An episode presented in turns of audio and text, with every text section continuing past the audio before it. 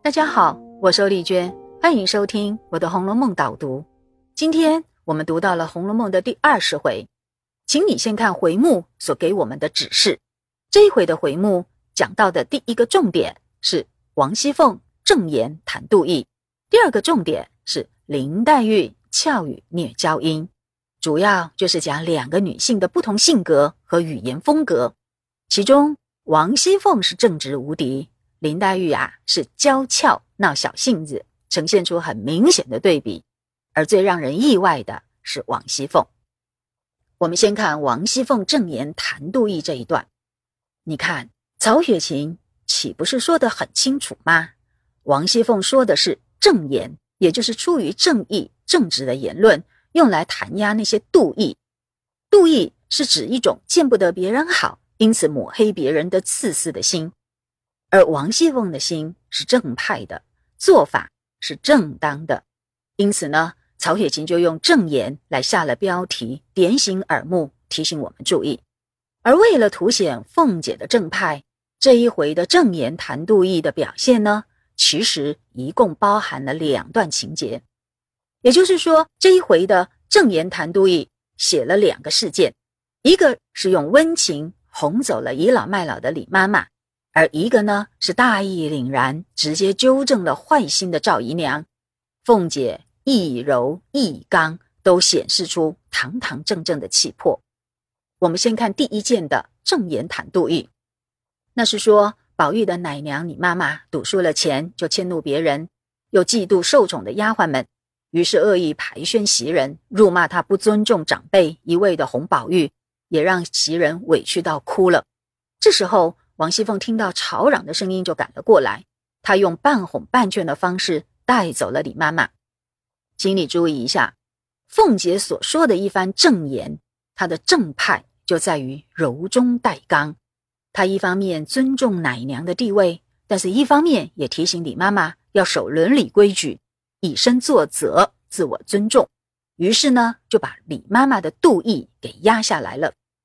大家都拍手叫好，可见呐。李妈妈的倚老卖老、施恩邀功是不足取的，而袭人的忍辱负重、顾全大局，连黛玉都觉得她不错呢，还站在袭人这一边批评李妈妈是老背会。你想想看，这对于从不称赞别人的黛玉来说，可不是件容易的事哦。而另外一件正言谈杜毅的事件，那是宝玉庶出的弟弟贾环，同样是赌输了钱，却小气赖账。又因为自卑，就哭了起来。恰巧宝玉来了，就劝他到别的地方去玩。没想到贾环回到家以后，赵姨娘问他发生了什么事，他却歪曲事实，说大家欺负他。而赵姨娘居然跟着挑拨离间，骂贾环自讨没趣。他们的这一段对话刚好被路过的凤姐听见了，于是把这一对人格卑劣的母子给斥责了一顿。那么你看看凤姐的正言。又是正派在哪里呢？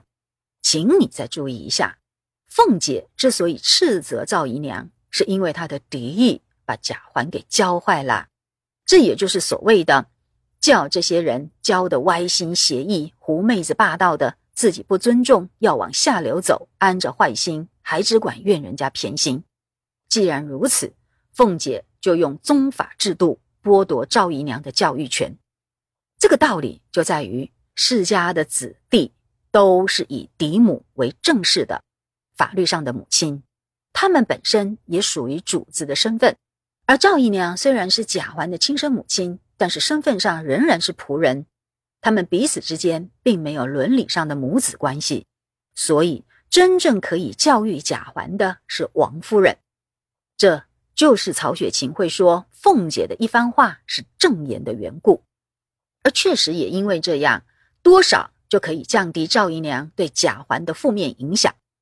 所以说啊，世界上没有任何一个制度是绝对的优劣的。世间的道理并不是那么简单。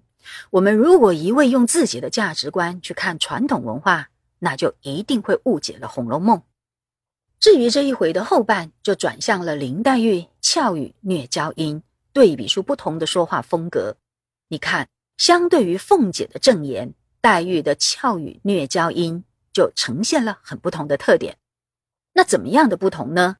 首先，我们可以注意到黛玉口齿伶俐，有很可爱的地方。可是啊，常常因为纠缠了太多的情绪，于是变得自我中心。就像宝玉所说的，宝玉说：“我也为的是我的心，难道你就只知道你自己的心，不知道我的心不成？”那黛玉听了这番话，低头一语不发，可见他也意识到自己的缺点，所以默认了宝玉所说的是事实。那么你仔细想一想，黛玉确实为的都是他的心。可是他也常常不知道、不体谅别人也有自己的心，因此他有的时候不免没有考虑到别人的感受，尤其是当他自己的心太过敏感多疑，甚至染上了嫉妒的时候，那由这样的心所发出的俏语娇音，还会是可爱的吗？果然呐，这一回曹雪芹就派史湘云出面，指出黛玉的俏语娇音里的缺点，那就是专挑人的不好。见一个打去一个，而你知道吗？在人家不好的地方打去，那绝对不是幽默，而等于是在别人的伤口上撒盐。这其实已经是很大的缺点哦。其实呢，率直并不等于可以对别人无礼和不尊重呢。可惜我们却常常混在一起。而巧妙的是，曹雪芹就派湘云来同时示范了真正的率直。那就是从来不说讽刺别人的歪话，也不要去发泄自己的情绪，而是堂堂正正的指出客观的现象，这才是真正的直率。由此可见呐，讲话直跟讲话刺，这是两种不同的向度，我们可不要囫囵吞枣的混在一起。而这一回就是史湘云的第一次登场，她以公正豪迈的性格。也成为唯一一个敢当面反击黛玉的姐妹，所以曹雪芹在第五回太虚幻境的《红楼梦》曲里就说湘云是霁月光风，这真是最恰当的形容了。以后啊，在整部小说里，我们都可以看到湘云的这一个人格特点。那么这回的导读就讲到这里，我们下次再会。